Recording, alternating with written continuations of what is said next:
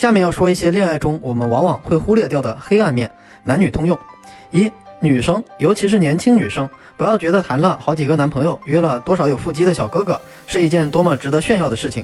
那些男生都在笑你们傻呢。反正真出什么事情，意外怀孕了，堕胎的是你，他们一点损失都没有。你以为你在快意人生，在他们眼里，你就是送上门的便宜。二。与其去看对方对你付出了多少时间，花了多少钱，不如去想想这个资源对于他来说稀缺不稀缺。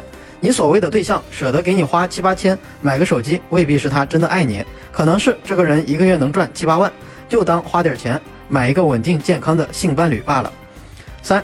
有的人表面上是在找对象，但实际上是在找备胎。这个人可能会选择一个人照顾自己，照顾上几年的时间，借助这个时间慢慢的积累资本，然后在这个过程当中骑驴找马，等到稍微条件好一点，就会把你踹了，之后找别人。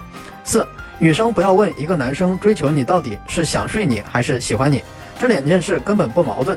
要是一个男生特别喜欢你还不想睡你，那才不对劲儿。五。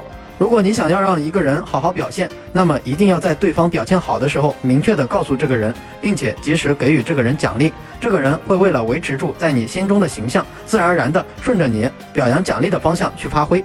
六，一个人如果莫名其妙的在一段长期关系中给你搞事情，之前视为平常的很多事情，突然在他这里就开始和你吵架，各种挑你的毛病，那么很可能是这个人打算出轨了。出轨的人自己是不愿意承认自己对感情不忠的，他们一定会给自己找一个借口，这个借口就是和你吵架之后告诉自己，你看这个人和我不合适。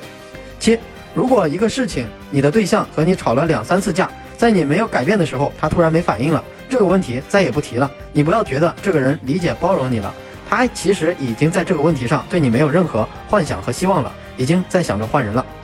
八，不愿意在朋友圈公开你的，不愿意让身边朋友知道你的。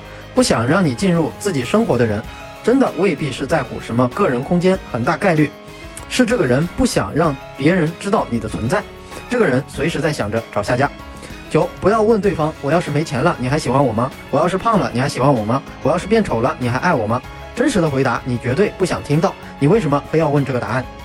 十，相亲市场上的残酷定律：女生真的会因为条件很好，但是年龄很大，所以成为剩女。但是这样的情况很难在男生身上发生。如果一个男生一直都找不到满意他条件的对象，那么原因很可能只有一个字儿：穷。十一，恋爱要趁早。聪明的男生从大学时期就找到了门当户对、性格温柔的女朋友；聪明的女生从大学时期就找到了家境合适、努力上进的潜力股。等到你慢悠悠的再去相亲市场挑对象的时候，你会发现满意的对象都被别人挑走了。十二，有问题不沟通，有负面情绪也不和你说的人，是感情当中最恐怖的一群人。他们心里一直有一个记账本儿，在记你的扣分项，他们都不会告诉你什么时候哪个行为扣了多少分。一旦积累到了一定的分数，他们会直接选择让你滚蛋。十三。如果你在怀疑这个人到底爱不爱你，那么这个人就是不爱你。如果你在想自己是不是一个备胎，那么你就是备胎。如果你感觉自己被绿了，对方出轨了，那么恭喜你，你头上已经是一片青青草原了。